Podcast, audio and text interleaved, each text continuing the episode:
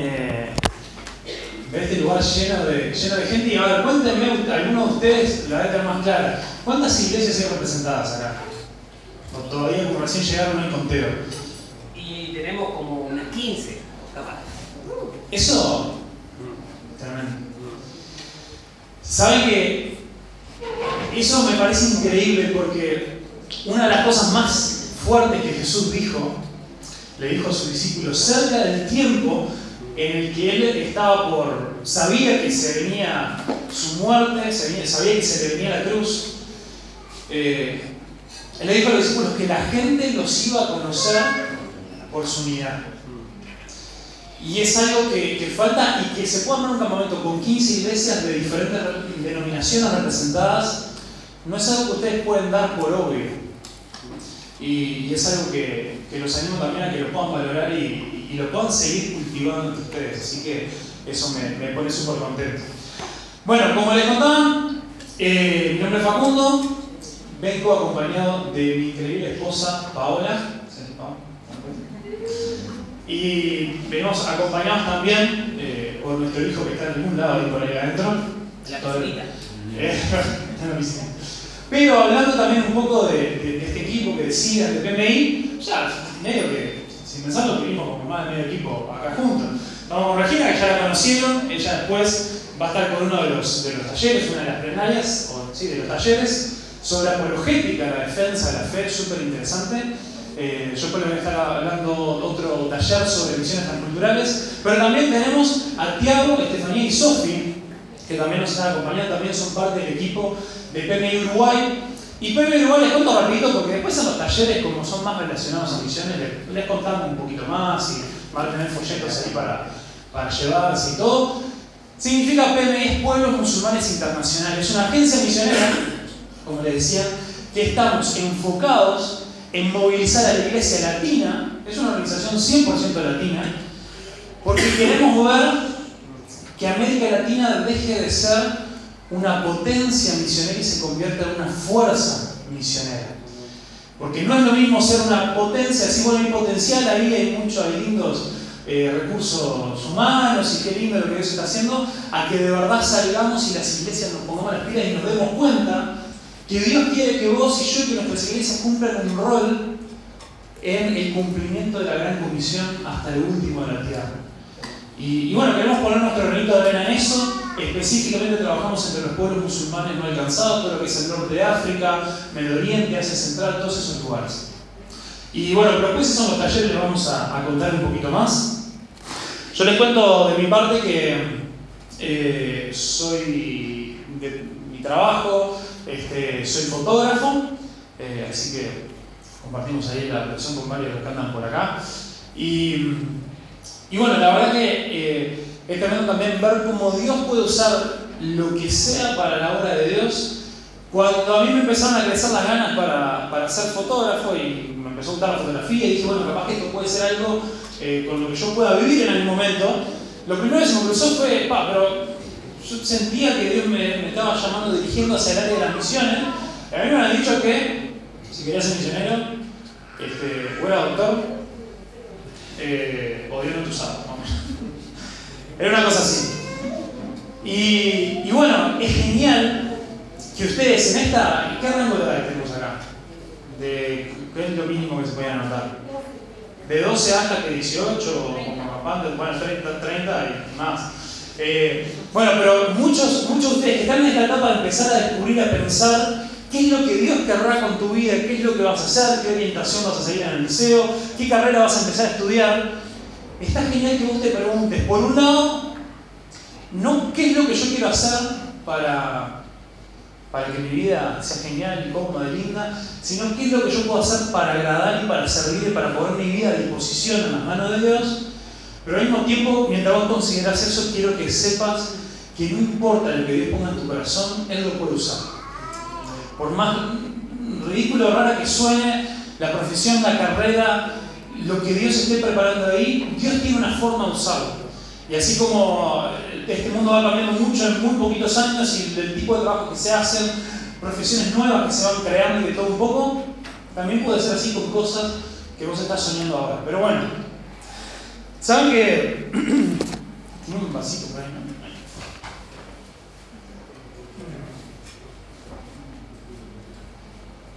Prometo no volcarlo a beber para adelante. Voy a intentar. ¿Saben que cuando, cuando estaba pensando, estaba orando, e incluso hace unas semanas hablamos con Pablo sobre, sobre qué compartir en esta primera plenaria y más después cuando, cuando me enteré que, iba a ser la primera, yo pensé que capaz que ya venían desde el domingo o algo. Yo sabía y Pablo me compartía en el corazón de él de, de que quieren que este sea un tiempo en el cual ustedes puedan ser desafiados, llamados por Dios, para tomar tu lugar, el lugar que Dios diseñó, que Dios creó para vos en su iglesia. Que vos puedas eh, recibir ese llamado y decir, bueno, no importa la edad que tengo, no importa las cosas que yo pienso de mí, las cosas que me han dicho, o, o no, yo entiendo que Dios quiere usar mi vida y voy a empezar a tomar pasos concretos, pasos reales para, para poner ese llamado en práctica. Y mientras pensaba en eso, y, después me di cuenta que durante todos estos días van a ser desafiados por un montón de cosas, incluso los talleres que vamos a tener dentro de un ratito. Pero yo no quiero arrancar este campamento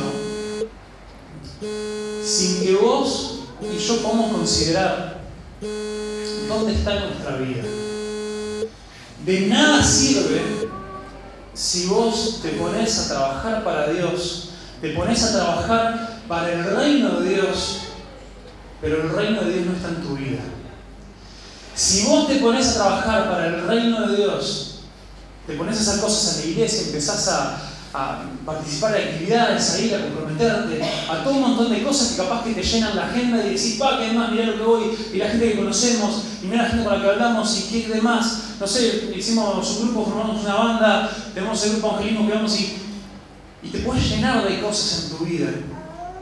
Pero si el reino de Dios no se instaló, no se afirmó en tu vida, si Dios no, no tomó control de tu corazón, y vos no le pusiste tu vida completa a sus pies,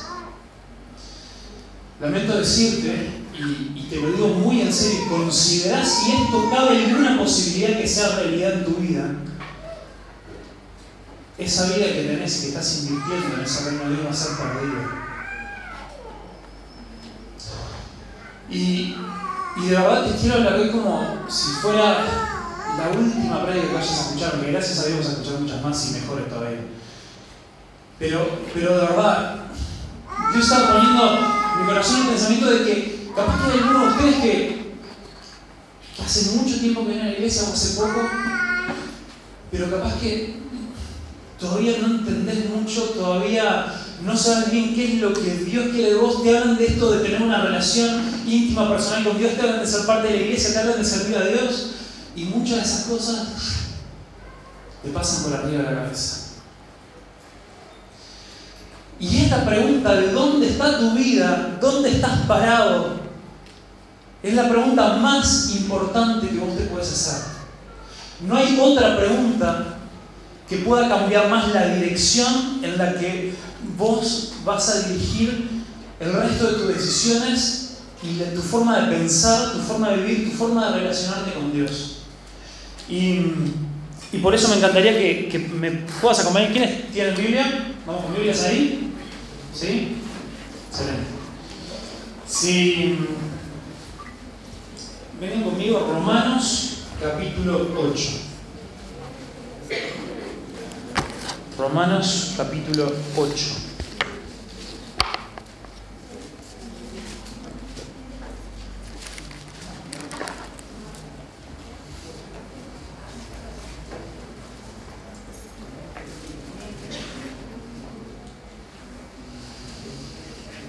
Romanos capítulo 8, versículo 1. A ver si más o menos lo tienen por ahí. Y miren, antes, antes de leer Romanos 8, versículo 1, les cuento un poquito, porque si leemos las primeras dos palabritas de Romanos 8, versículo 1, dice, por tanto, o por lo tanto, depende de la versión que tengan, después significa que está siguiendo una idea, entonces más o menos voy a resumirles rapidito de todo lo que venía hablando antes, principalmente en el capítulo 7. Pablo venía contándonos, contándole a esta iglesia en Roma, le venía contando de un conflicto grande que tenía en él. Había un conflicto grande porque él decía que luchaba constantemente y habla de lo que es la ley o el poder de la carne y la ley o el poder del espíritu. Y que por un lado está ese famoso versículo que muchas veces conocemos, decía, bueno, lo que quiero hacer no hago y lo que no quiero hacer hago, y, quién, y justo termina el capítulo 7 diciendo, ¿quién me va a librar de este cuerpo de muerte? Y mucha gente, incluso gente muy estudiosa de la Biblia y todo, no entiende y hacen medios malabares para tratar de explicar cómo el apóstol Pablo se sentía así, podía decir de que quién lo va a liberar de su cuerpo de muerte. No era el apóstol Pablo que tipo delegado que dio todo y todo lo demás.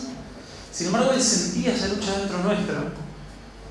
Y yo no preciso darle ninguna interpretación a eso porque cuando yo leo esa inscripción que él dice, yo quiero hacer esto y no lo hago y siento el pecado que lucha dentro mío, yo me identifico de una forma tan grande con, con sus palabras que lo único que tengo que hacer para entender lo que él dice es mirar hacia adentro. Y otra cosa que dice, habla mucho también de lo que él le llama eh, de la ley o la ley de Moisés o las reglas que tenían los judíos y les deja claros a ellos que todo eso, esos los mandamientos por los cuales los judíos se venían rigiendo hasta ese momento, vos y yo no podemos encontrar la solución para nuestros problemas en eso. Es más, dice que Dios puso la ley, los mandamientos, para que a vos y a mí nos sea más fácil darnos cuenta de que es imposible, imposible que por, por nuestra propia fuerza, por nuestros propios deseos, esfuerzos, podamos acercarnos a Dios. Y esa ley nos deja con el gran interrogante de qué puede ser la solución si yo me sigo dando la cabeza una y otra vez contra la pared y sigo sufriendo las consecuencias del pecado de otras personas en mi vida y las consecuencias de mi mismo pecado en mi vida. No sé, ¿alguno de ustedes se identifica con, esta realidad de haberse mirar para atrás y darse cuenta que un montón del sufrimiento que vos estás pasando o que has pasado es por culpa de ese pecado que, que te agarra y te, te zarandea de un lado para el otro y, que a veces sentís de que es más fuerte que vos y a veces sentís la ayuda de Dios y tenés esa lucha. Y a veces también vos sufrís por otros y también vemos los efectos del pecado en los demás, cómo eso también nos afecta y vemos cómo nuestro pecado, a veces si Dios nos abre los ojos, también podemos ver cómo nuestro pecado termina afectando y lastimando a los demás. Entonces, Pablo se hace estas preguntas, ¿qué solución puede haber a esto? Y si uno no se queda ahí con el final del capítulo 7, es, un, es medio, medio bajón la cosa. Él termina diciendo ahí, eh, en el 25, así que ya ven, en mi mente, de verdad quiero obedecer la ley de Dios, pero a causa de mi naturaleza pecaminosa soy esclavo del pecado. Si Pablo dice eso, que queda alguna esperanza para mí.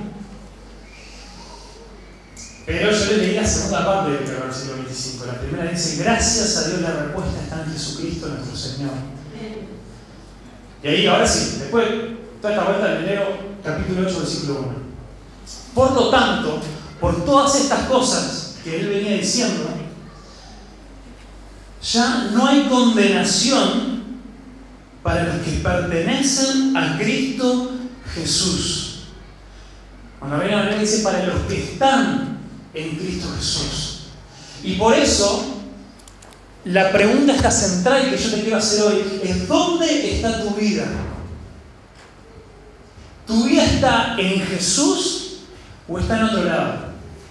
No te estoy preguntando si vos estás viviendo tu vida en la iglesia, si te has rodeado de amigos cristianos, si tenés la bendición de tener una familia que siga a Jesús. Te estoy preguntando dónde está tu vida.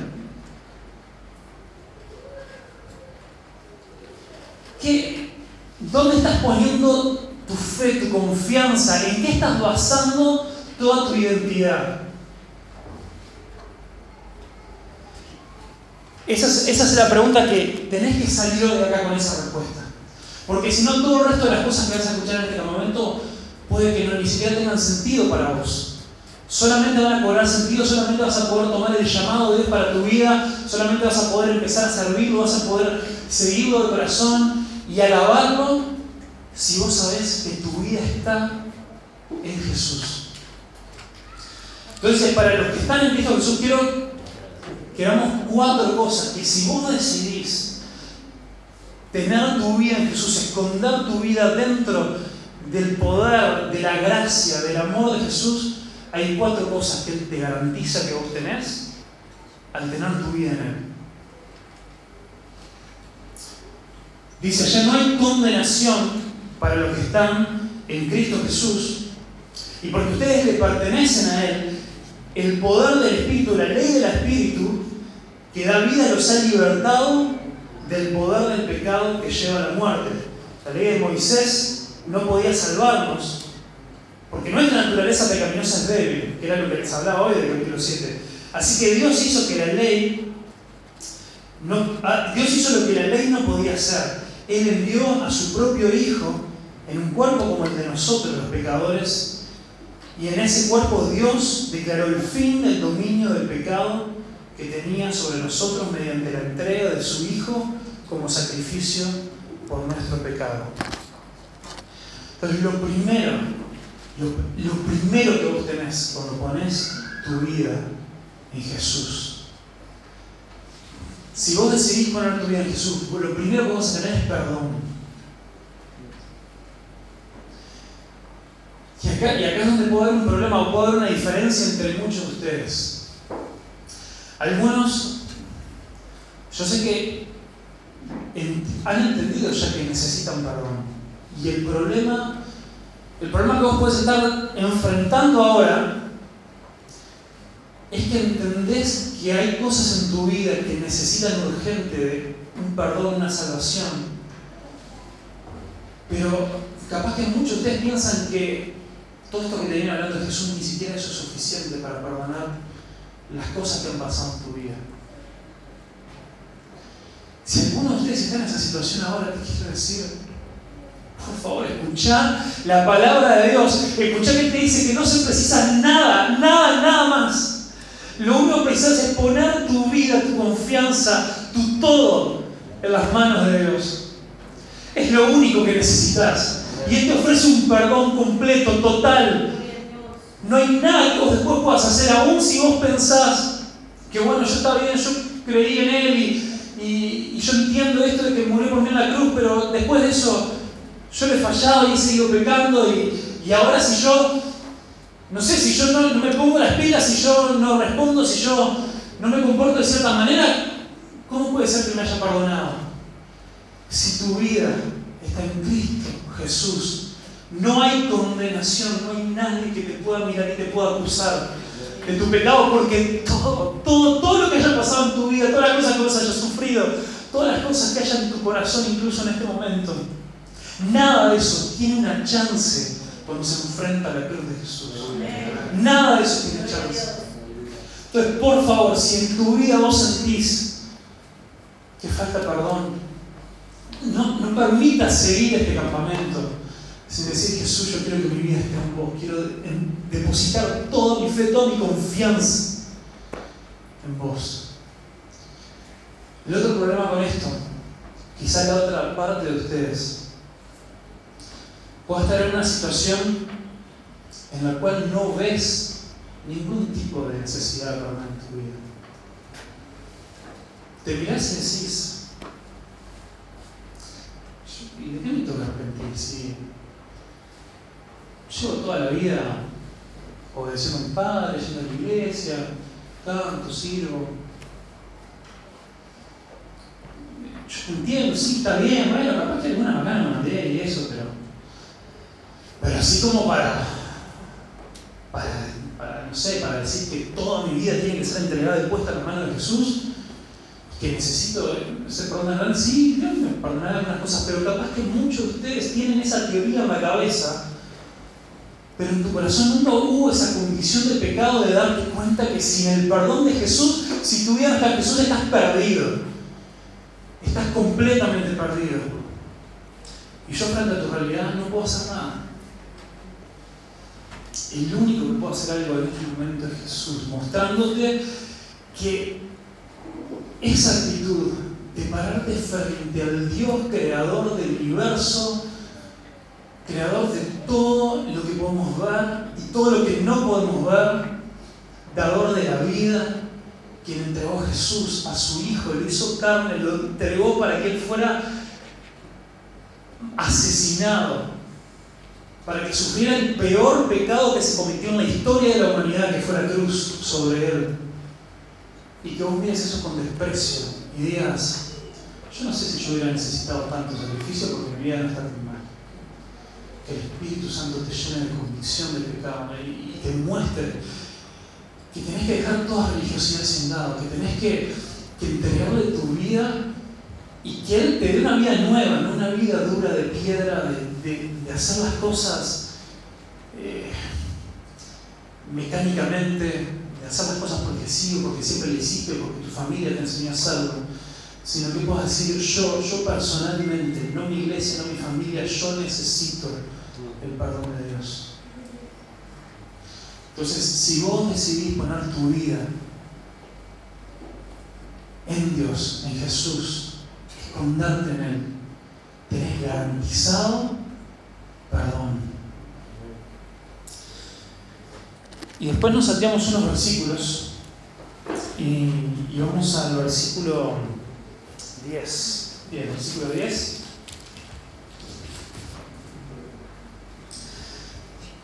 Dice, y Cristo vive en ustedes. Entonces, aunque el cuerpo morirá por causa del pecado, el Espíritu les da vida, porque ustedes ya fueron declarados justos a los ojos de Dios. El Espíritu de Dios que levantó a Jesús de los muertos vive en ustedes, y así como Dios levantó a Cristo de los muertos, Él dará vida a sus cuerpos mortales mediante el mismo Espíritu que vive en ustedes.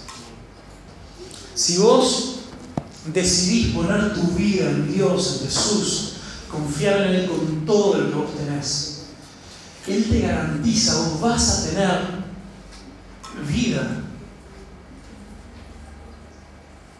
Y no estoy hablando de la vida que vos tenés ahora, estoy hablando de que vas a tener vida de verdad. Dice que el Espíritu de Dios que tiene vida está contigo porque vos estás en Jesús, como venimos hablando.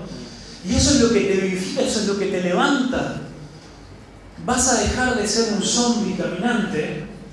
Creo que los zombies son los, los muertos vivos, los que andan por ahí caminando, moviéndose, haciendo cosas, pero no hay vida en ellos, por lo menos eso dice la película, no sé.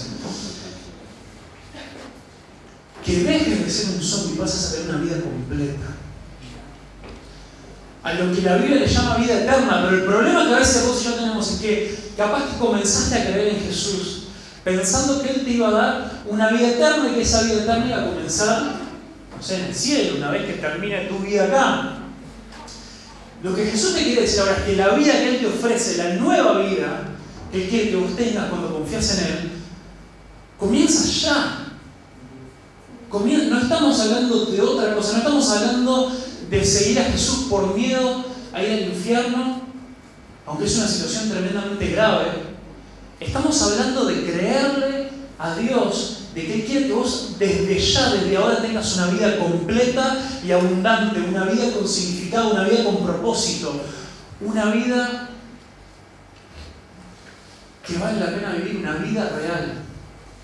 Y me hace acordar también en, Juan 17, cuando Jesús estaba orando al Padre, se pone a orar por los, por los discípulos y se pone a orar por todos nosotros los que íbamos a venir. Y Jesús ora para que vos y yo tengamos vida eterna. ¿Y sabes qué es lo tremendo? Cuando Él dice, Él pide para que vos y yo experimentemos la vida eterna, no dice, bueno, así pueden estar en el cielo con nosotros, así pueden, no sé, vivir para siempre, así eh, pueden escapar del infierno. Jesús hace un paréntesis ahí y casi que Jesús se pone a dar una definición de diccionario, está clarito que sabía que esa versión iba a quedar en la Biblia y quería que después nosotros la leyéramos. Dice, esta es la vida eterna. Digo, esto se pone a definir términos.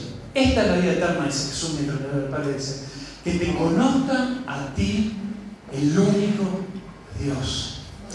vida eterna no es vida que no tiene fin.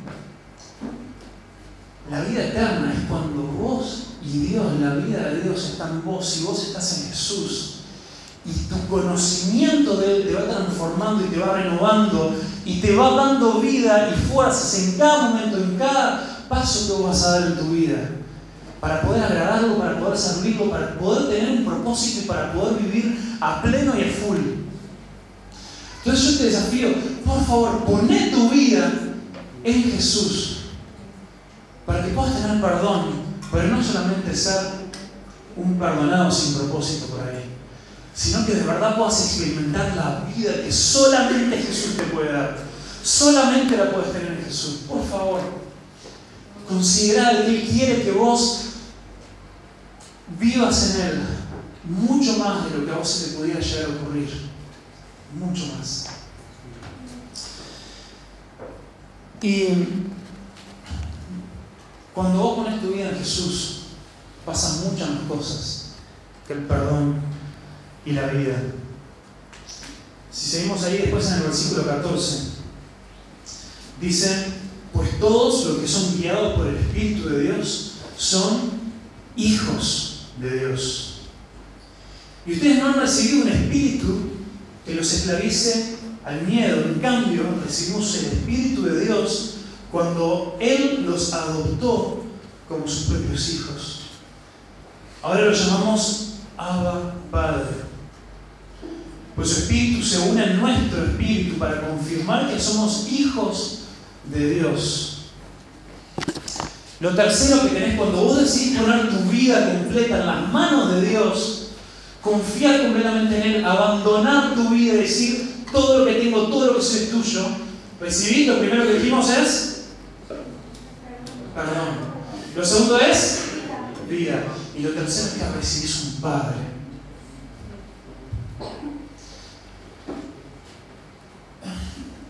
Y esto es tremendo. Esto es algo que ninguna otra religión, ningún nada te puede ofrecer. Algunos incluso te pueden querer engañar diciendo, bueno, mirá, si vos haces ciertas cosas y ciertos rituales y tal, vas a estar bien delante de Dios. Pero solamente Jesús te ofrece poder ser coheredero con el poder darte su vida para que el papá de Jesús sea tu papá. Y eso tiene un valor tremendo. Si, si Dios no es tu padre, no hay evangelio en vos, no hay buenas noticias. Si Dios no es tu padre, ¿Qué tipo de relación podés querer tener con Él? Y gracias a Jesús, que nos ofrece una puerta de entrada, que nos ofrece, ahí incluso usa esa palabra adopción. Nosotros siendo hijos, siendo hijos rebeldes, que le dimos la espalda a Dios, o porque nos hicimos todo en contra de Él, o porque pensamos que éramos lo suficientemente buenos como para no necesitarlo, dice que Dios viene casa y cogote, nos aprieta bien fuerte, nos da un abrazo de papá y dice, son mi hijo. Te adopté. Y esa adopción fue mucho más complicado que el proceso de adopción legal que tenemos en, Uruguay y en todo un montón de países. Acá muchísima gente que tiene ganas de adoptar se cansa por incluso los años que a veces puede llevar todos esos procesos.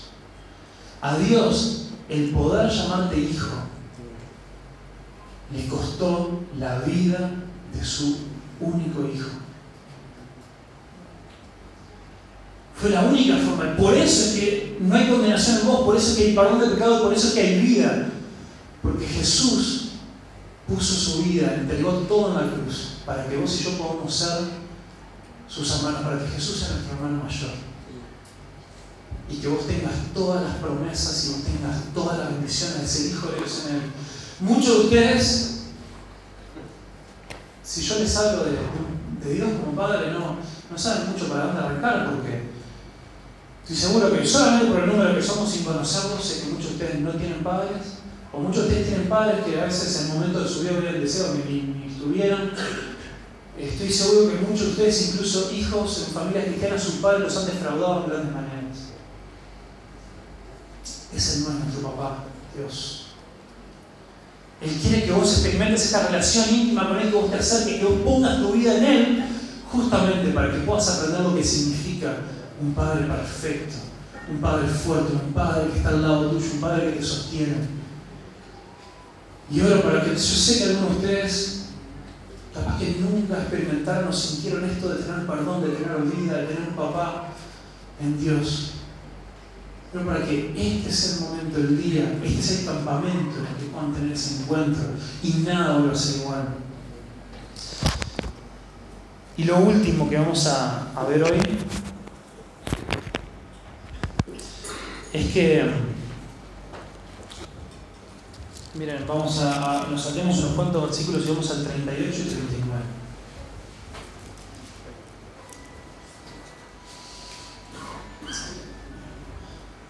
Y estoy convencido de que nada podrá jamás separarnos del amor de Dios. Ni la muerte, ni la vida, ni ángeles, ni demonios, ni nuestros temores de hoy, ni nuestras preocupaciones de mañana. Ni siquiera los poderes del infierno pueden separarnos del amor de Dios. Ningún poder en las alturas ni en las profundidades. De hecho, nada en toda la creación jamás podrá separarnos del amor de Dios que está revelado en Cristo Jesús, nuestro Señor. También hay muchos de ustedes que si yo les digo que si vos pones tu vida en Dios, tenés amor. No solamente amor, sino tenés el amor. No, no por nada la Biblia se queda de aclararnos se encarga de aclararnos que en Él tenemos amor completo.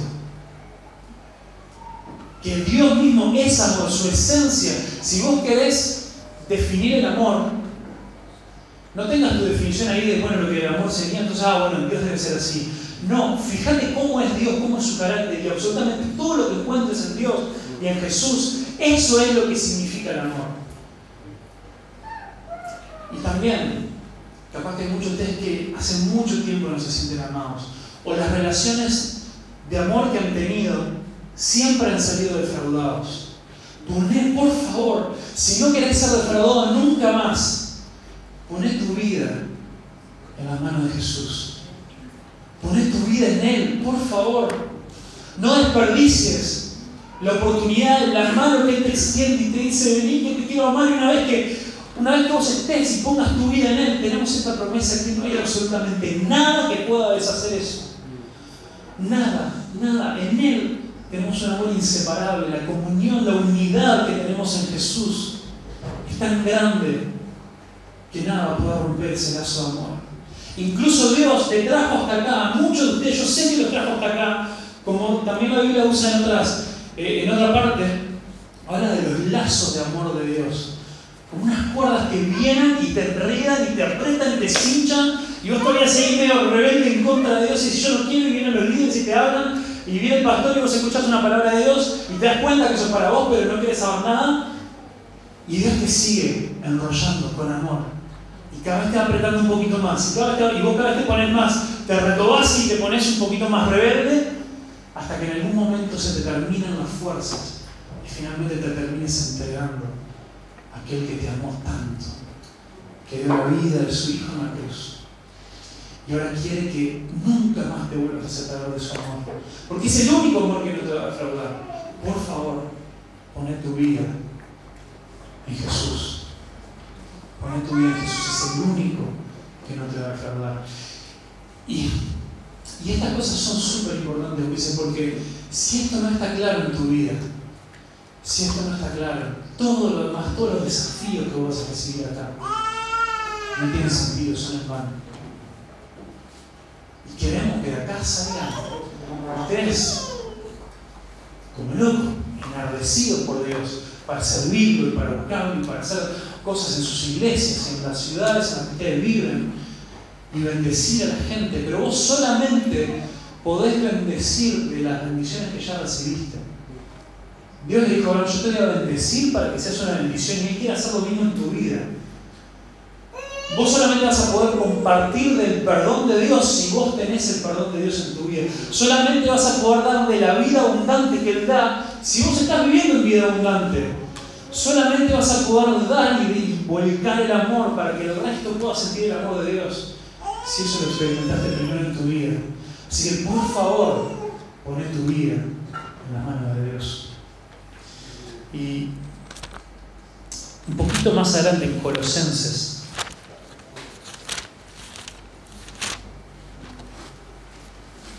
capítulo 3, dice, bueno, este el 1, Colosenses capítulo 3, ya que han sido resucitados a una vida nueva con Cristo, ¿vieron qué? Esto tiene, es lo mismo de lo que veníamos hablando. No solo que nos habla de que tenemos vida en Él, sino que fuimos resucitados con Él, con él porque en todo, ¿y quién está nuestra vida? Nuestra vida está en Él. Que es otra de las cosas que también Pablo el Romano dice, si vos tu vida está en Él, vos también moriste en su muerte al pecado y ahora también junto con sos resucitado en nueva vida. Pongan la mirada en las cosas del cielo, donde Cristo está sentado en el lugar de honor a la derecha de Dios. Piensen en las cosas del cielo, no en las de la tierra, pues ustedes han muerto a esta vida y su verdadera vida está escondida con Cristo en Dios.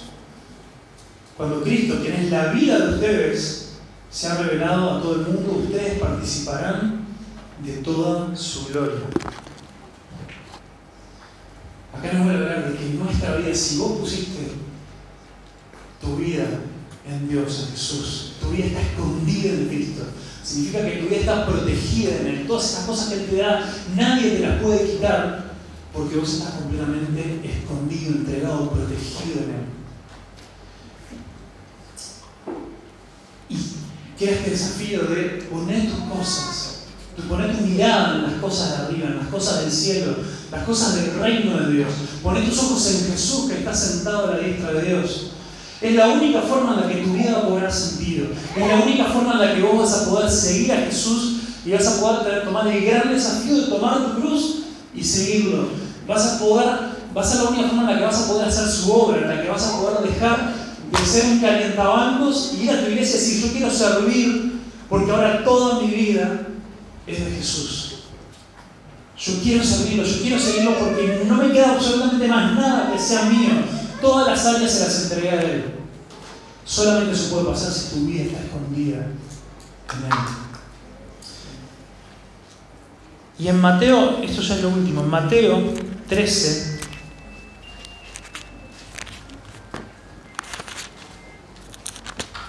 Jesús cuenta una parábola cortita, pero tremenda. Mateo 13, 44.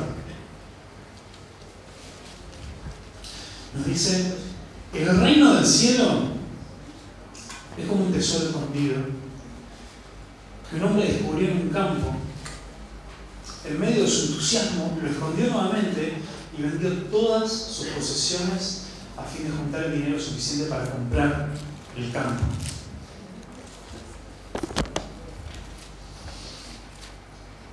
Se da una paradoja, que es otra que Jesús dice con otras palabras en otros lugares sea una cosa que a veces puede tener, que a veces no lo entendemos de primera. Pero si vos querés ganar tu vida, le dijo Jesús a la gente que lo seguía, tenés que perderlo. Perdóname, pero si vos querés tener vida de verdad, si vos querés tener perdón de verdad, si vos querés sentir ese amor inagotable de Dios por siempre, si vos querés que todo sea absolutamente tuyo, tenés que entregarlo todo. Esto de lo que estamos hablando, tener tu vida en Jesús, no se logra habiendo hecho una oración en algún momento de tu vida. No se logra habiendo dicho, bueno, sí, capaz que está bien, paso al frente, una oración, levanto la mano, o, empiezo a acompañar a mis amigos a la iglesia, intento empezar a portarme mejor, ya que el ambiente ayuda. eso no te va a traer una vida nueva. Lo único que a vos te puede dar una vida nueva, lo único que vos te puede transformar completamente, lo único que puede dar vuelta completamente tu vida, es que vos pongas tu mirada en las cosas de Dios, en el reino de Dios, y al ver ahí a Jesús, y Padre, yo quiero que vos corras el velo de lo que estamos aquí, nos permitas ver a Jesús como nunca antes, que vos al la hermosura de Jesús, que vos al la grandeza del que al ver la cruz, ver lo que eso significa, digas, esto es demasiado hermoso, esto es demasiado valioso como para perdérmelo. Y que tu reacción natural, tu reacción inmediata sea Dios, todo lo que tengo, todo lo que me pertenece, todos mis sueños, todas las cosas que pueda haber en mi vida, absolutamente todo te lo entrego a vos. Ya no me importa más nada de mí mismo. Yo quiero que vos pongas tu vida en mí, yo quiero estar escondido en vos. Y que vos te hagas cada vez más grande en mi vida. Eso es lo único que te puede dar perdón, que te puede dar vida, que te puede dar salvación, sanidad, que puede quitar la condenación de tu vida y te va a dar un amor inmenso, increíble. Pongámonos de pie para hablar.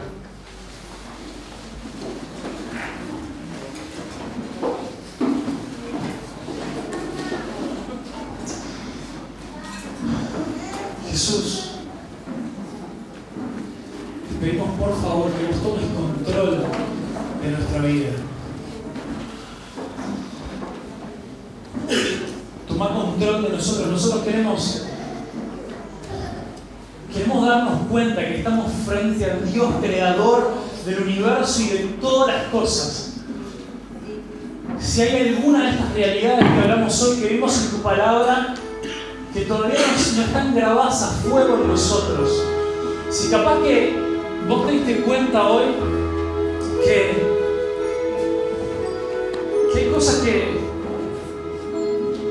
que todavía no hiciste un clic, que todavía no te sentís perdonado, que no te sentís amado por Dios, que sentís que tu vida todavía no tiene sentido, que vas de aquí para allá sin un propósito, dale todo ahora a Él. Y que el resto de los talleres, las plenarias, las predicaciones que escuches ahora puedan cobrar un nuevo sentido al estar enmarcadas en que vos hoy tenés una vida nueva.